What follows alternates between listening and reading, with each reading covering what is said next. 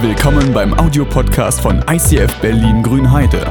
Wenn du Fragen hast oder diesen Podcast finanziell unterstützen möchtest, dann besuch uns auf icf-grünheide.de.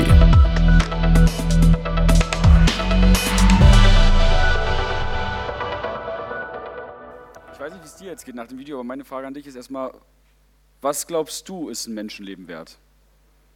Was ist dein Leben wert? Wir haben gerade so ein bisschen verschiedene Ansichten aufgezogen. Ich habe mir in Vorbereitung auf die Predigt mal angeguckt, was verschiedene Forscher zu der Kategorie sagen. Und es ist sehr interessant. Leute haben probiert auszurechnen, was ist Mensch wert, wenn du es jetzt in Euro oder überhaupt irgendwie in Dollar oder irgendeinen Geldwert umrechnest. Und ein Darmstädter Ökonom namens Hannes Sprenger sagte, nach seinen Berechnungen quasi, ist ein Männerleben 1,72 Millionen Euro wert und ein Frauenleben 1,43 Millionen Euro. Seine Berechnung zieht er aus einer risikotheoretischen Konzept, also ein bisschen Lebensversicherung, Risiko. Das kriegst du daraus, wenn der Mann stirbt, das, wenn die Frau stirbt. Ist schon schwierig. Also mal abgesehen davon, dass man sagen kann, der Wert ist zu niedrig, warum gibt es diese Unterschiede erstmal zwischen Mann und Frau? Das ist seine Perspektive. Wir haben noch wen anders.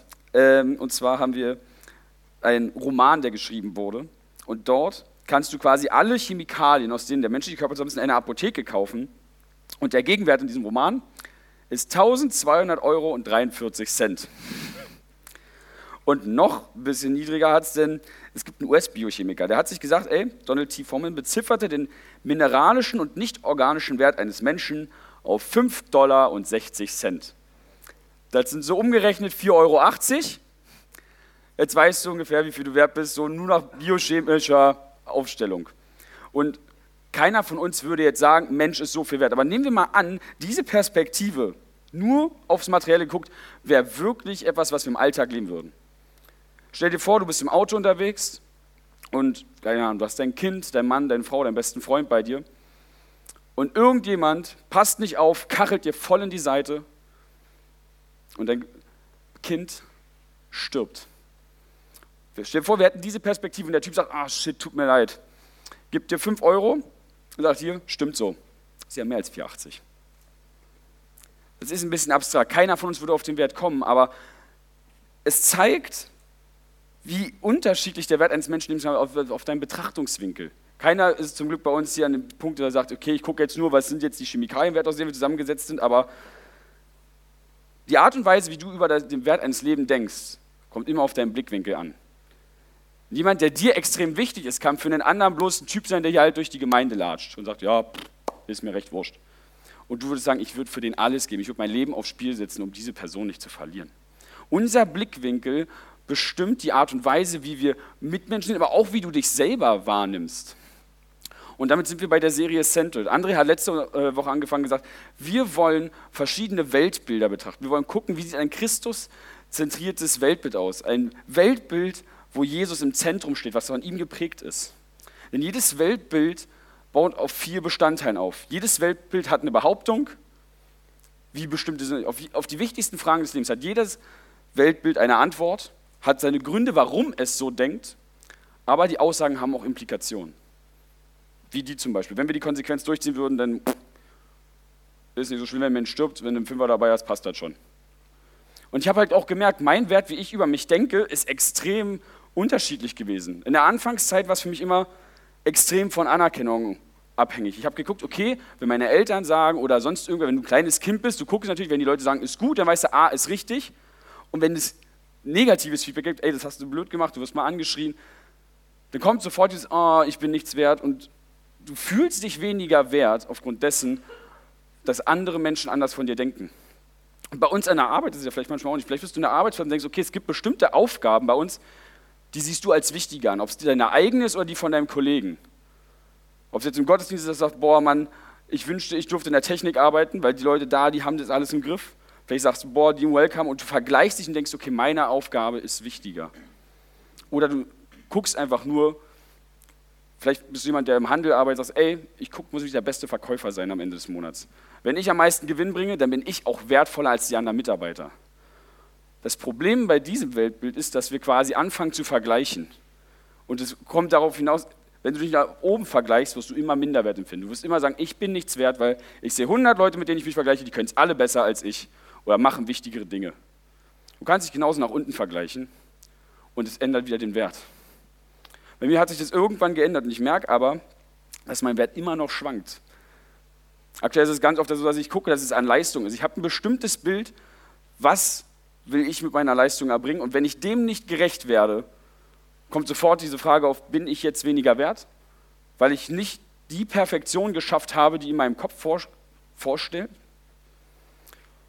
Wo hast du Punkte in deinem Leben? Wo ist dein Wert abhängig? Wenn du dich sagst, ey, in welchen Situationen fühlst du dich weniger wertvoll oder vielleicht mehr wertvoll und woran liegt das? Welches Weltbild steckt dahinter?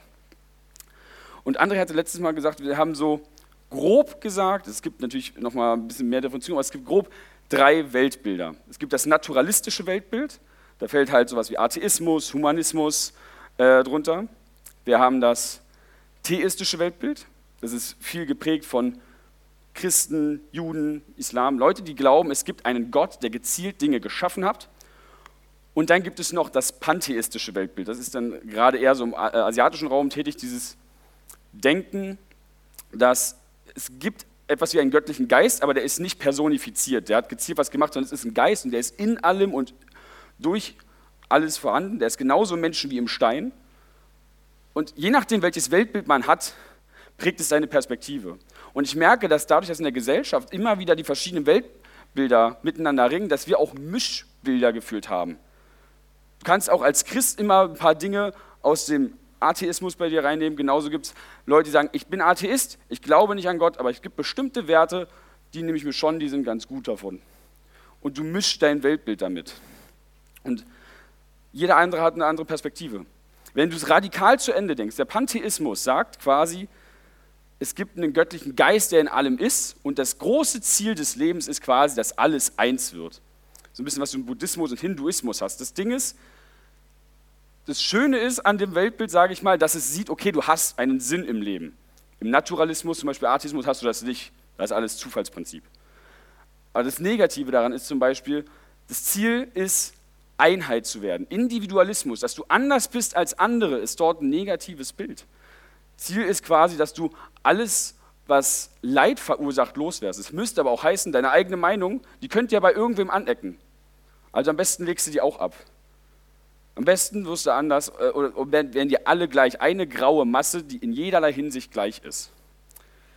Im Naturalismus gibt es nicht diesen Einheitsgedanken. Da sehen sie die individuellen Aspekte, aber sie kommen halt so ein bisschen von der Theorie, es gibt keinen Gott, es gibt keine Seele, es gibt nichts Übernatürliches und alles ist mehr oder weniger Produkt des Zufalls. Es gibt den Urknall, es gibt die Evolution und warum es das gab, ja, ist halt so. Das Ding hierhinter ist, dass du, wenn du das Weltbild bis zu Ende denkst, ist alles gleichermaßen viel wert oder gleich wenig wert. Das Bild, was wir gerade gehört haben. Warum soll der Mensch mehr wert sein als ein Sandkorn? Wenn es kein Schöpfer gab, kein, kein Ziel dahinter, wenn es nur Zufallsprodukt ist, was hätten wir ein Recht, uns über irgendein Lebewesen zu stellen? Das ist die Perspektive, die er bringt.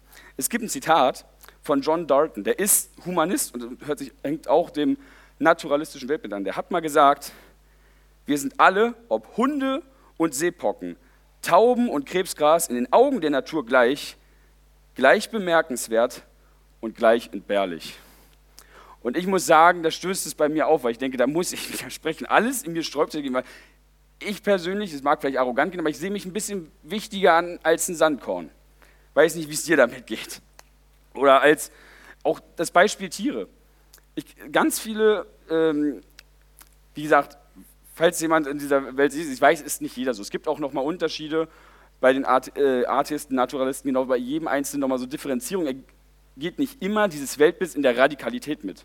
Aber es gibt viele, die in diesem Weltbild, wenn du das bis zu Ende denkst, wenn es Zufallsprinzip ist, sind die gleichermaßen viel wert. Viele argumentieren dann, guck mal, so unähnlich von den Tieren sind wir ja nicht die dann sagen, guck mal, die Affen, die können auch Zeichensprache. Das ist tatsächlich, was viele als, gleich, äh, als Beispiel sagen, der Mensch ist ja nicht so weit fern, guck mal, der kann das auch. Und ich habe mir das tatsächlich mal aufgeschrieben, es gibt den längsten zitierten Satz, den ein Affe jemals gesagt hat, in Zeichensprache. Und ich weiß, man hat gesagt, das, was der kann, ist intellektuell nicht viel mehr als ein Hund, dem du beibringst, Sitz zu machen. Der macht das jetzt nicht, weil er einen Denkprozess durchgeht, sondern einfach, weil er weiß, okay, ich krieg vielleicht ein Leckerli. Der längste Satz, den er sagte, war, so hieß er wortwörtlich, gib Orange mir, gib Essen Orange, ich esse Orange, gib mir Essen Orange, gib mir du. Weiß ich jetzt nicht, ob ich das jetzt intellektuell auf demselben Niveau wie Menschen sehen würde.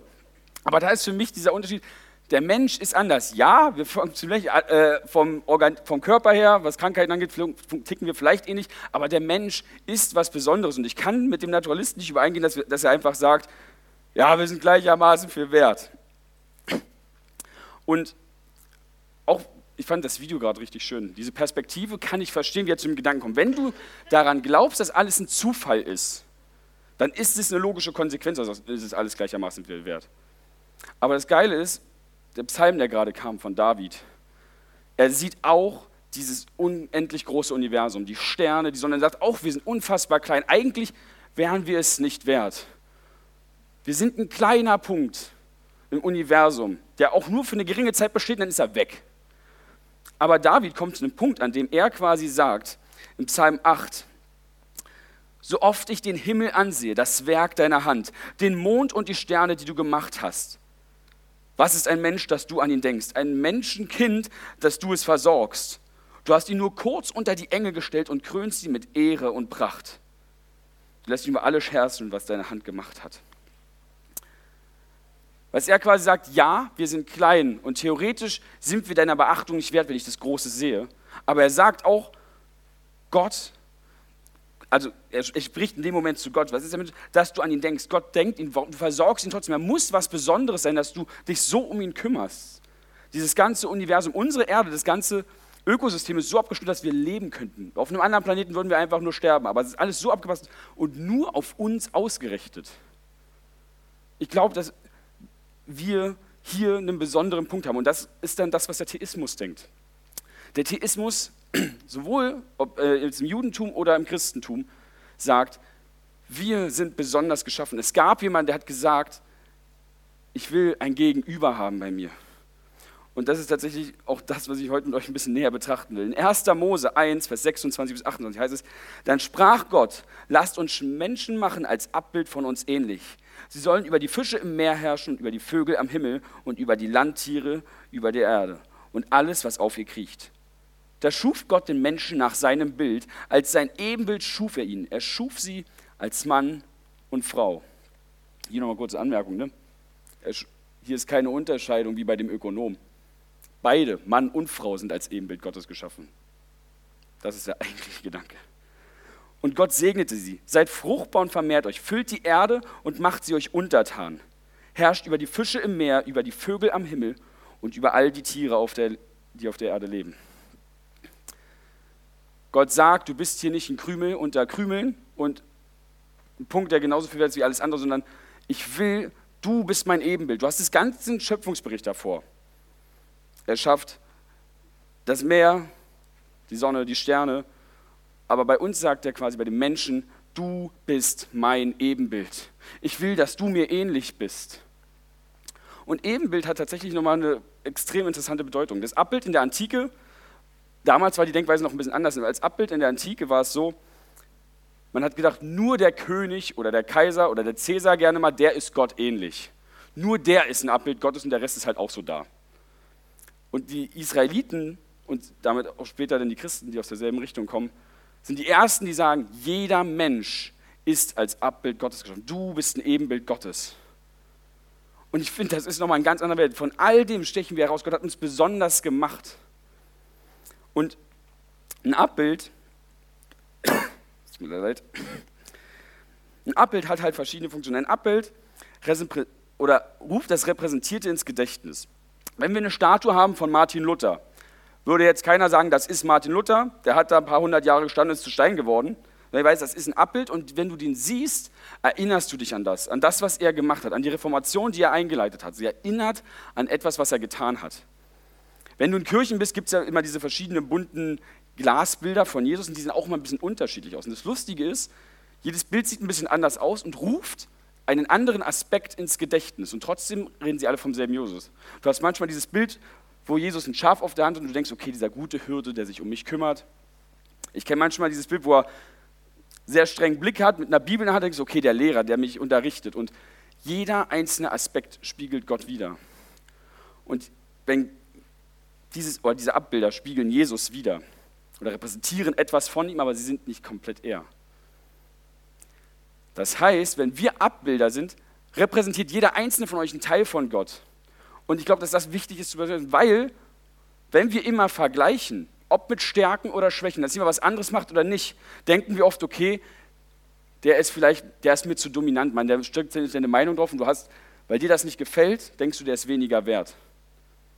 Und genau das ist es eben nicht. Er spiegelt einen anderen Aspekt von Gott wider. Jeder Einzelne spiegelt eine Kleinigkeit von Gott wider. Und nur alle zusammen, wenn du jeden einzelnen Menschen siehst, mit seinen Stärken, Schwächen, mit seinen Macken, mit seinen Leidenschaften, mit dem, was er kann, mit dem Background, den er mitbringt, wenn du alles zusammennimmst, kannst du mehr und mehr von Gott entdecken. Und ich glaube, dass wir zu diesem Gegenüberkommen müssen, dass wir an einem Punkt kommen müssen, wo wir sagen, ey, dieser Mensch ist genauso wertvoll wie ich. Er ist als Ebenbild Gottes geschaffen. Gott hat in jedem einzelnen Menschen ein einzigartiges Meisterwerk geschaffen, das sein Wesen widerspiegeln soll. Du bist weder besser noch schlechter als dein Nachbar. Auch wenn du jemanden hast, wo du sagst, okay, mit dem komme ich nicht klar, seine Art, die nervt mich, der ich rede mit dem, ich sage dem was, der vergisst es ständig. Ich gebe dem eine Aufgabe, der, macht, der setzt sie nicht um. Oder der meckert ständig, der flucht und macht Dinge, die ich nicht gut finde. Und in deinem Kopf merkst du richtig, wie der Wert runtergeht und dein eigener steigt. Und in dem Moment widersprechen wir genau dem, was Gott eigentlich sagt. Der ist genauso mein Ebenbild und spiegelt einen Teil davon wider. Und es ist unsere Aufgabe, ihn zu repräsentieren mit dem, was wir machen.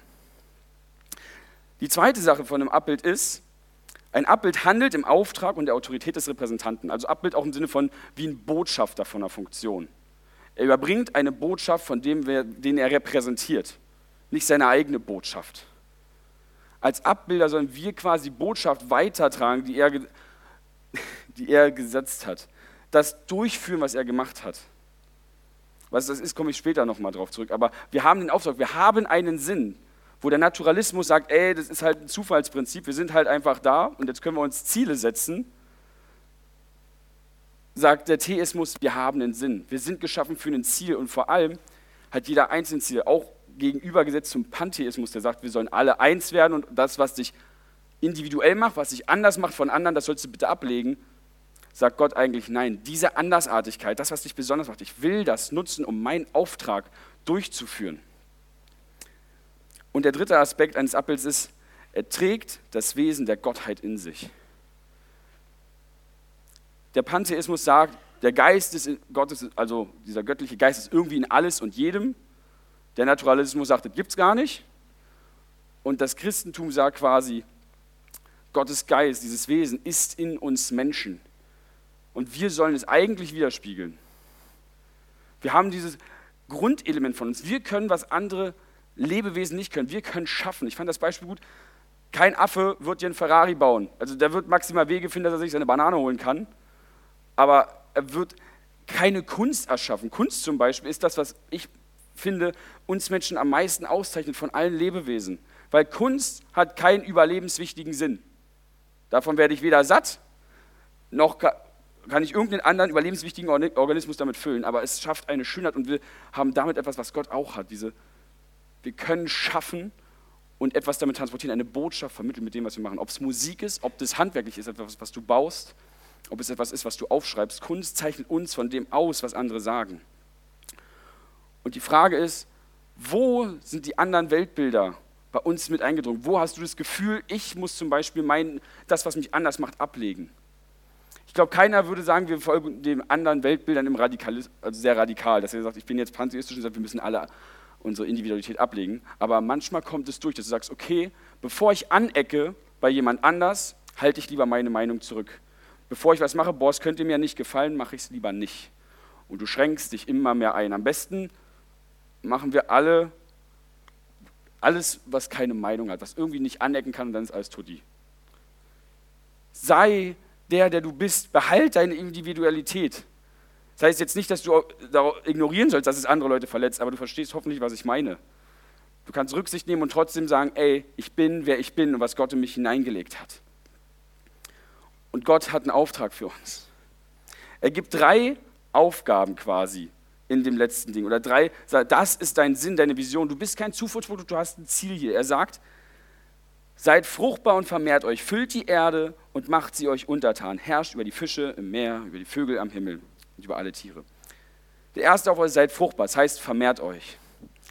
Der zweite ist, ihr sollt, ich glaube, das ist relativ einfach. Der zweite ist, füllt die Erde. Und das klingt ein bisschen abstrakt. Das denkt erstmal, okay, das ist dasselbe nochmal, wir sollen mehr werden. Aber füllt die Erde, wenn man dann nochmal reinguckt, den Konzept, wir sollen die Fülle, das Potenzial der Erde hervorbringen. Und das finde ich wieder interessant, weil die Erde kriegen wir eigentlich in unserer Rohform. Aber das, was wir hier schaffen, sei es der Lautsprecher, der gebaut ist, der aus verschiedenen Atomen zusammengesetzt wurde, wo ich dann wusste, okay, wie schaffe ich es, diese Materialien, die Gott mir gegeben hat, zu etwas Neuem zusammenzubasteln. Das Handy, das du hast, den Föhn, den du benutzt, den Ferrari, auch das haben wir alles geschaffen. Wir sollen das Potenzial hervorbringen. Und mit dem Potenzial der Erde ist nicht nur gemeint, dass wir jetzt Dinge bauen, sondern auch das Potenzial anderer Menschen. Auch sie sind Teil dessen.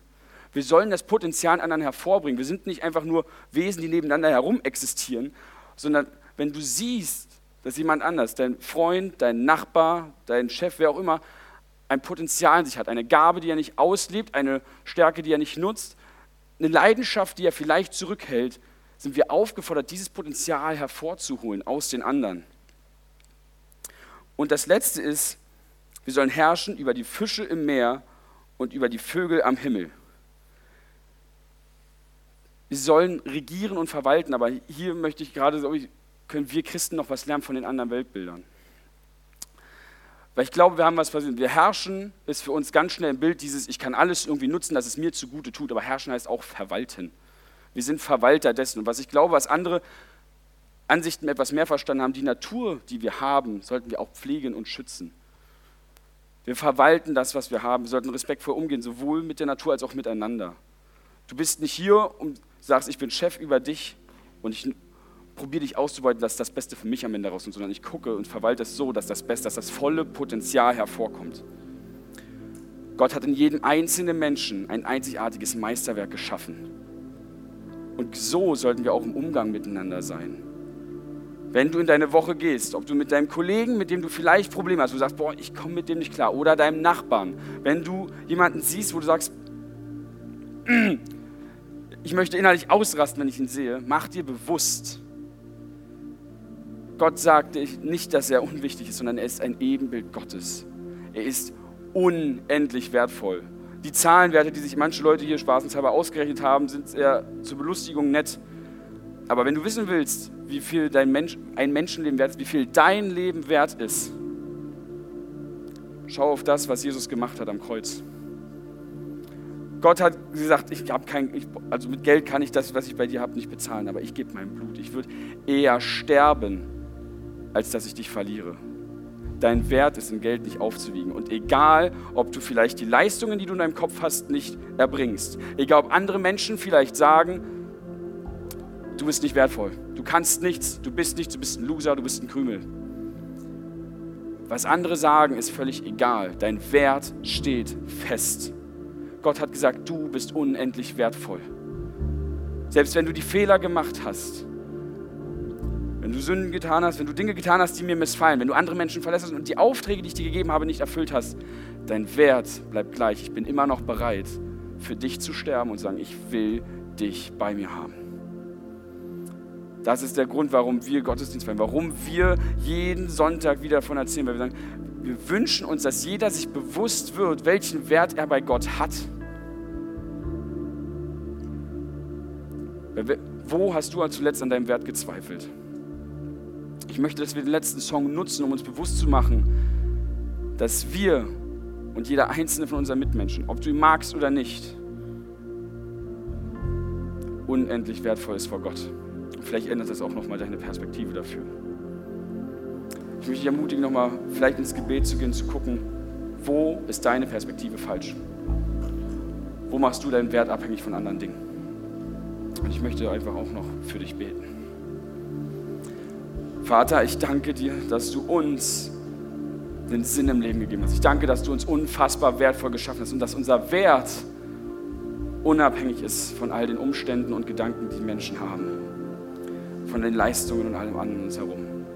Und Gott, du siehst, wie oft wir zweifeln an uns, wo wir das Gefühl von Minderwert haben, wo wir das Gefühl haben, anderen überlegen zu sein oder andere herabsetzen. Und Gott, ich möchte dich bitten, dass du diesen Gedanken in uns unlässt, dass du uns ein Jesus-zentriertes Weltbild gibst, dass du uns bewusst machst, dass du uns einzigartig geschaffen hast. Und ich möchte dich bitten, dass du jedem Einzelnen wirklich die Stärke gibst, daran festzuhalten und einen neuen Blick auf den nächsten Menschen zu ihm zu geben.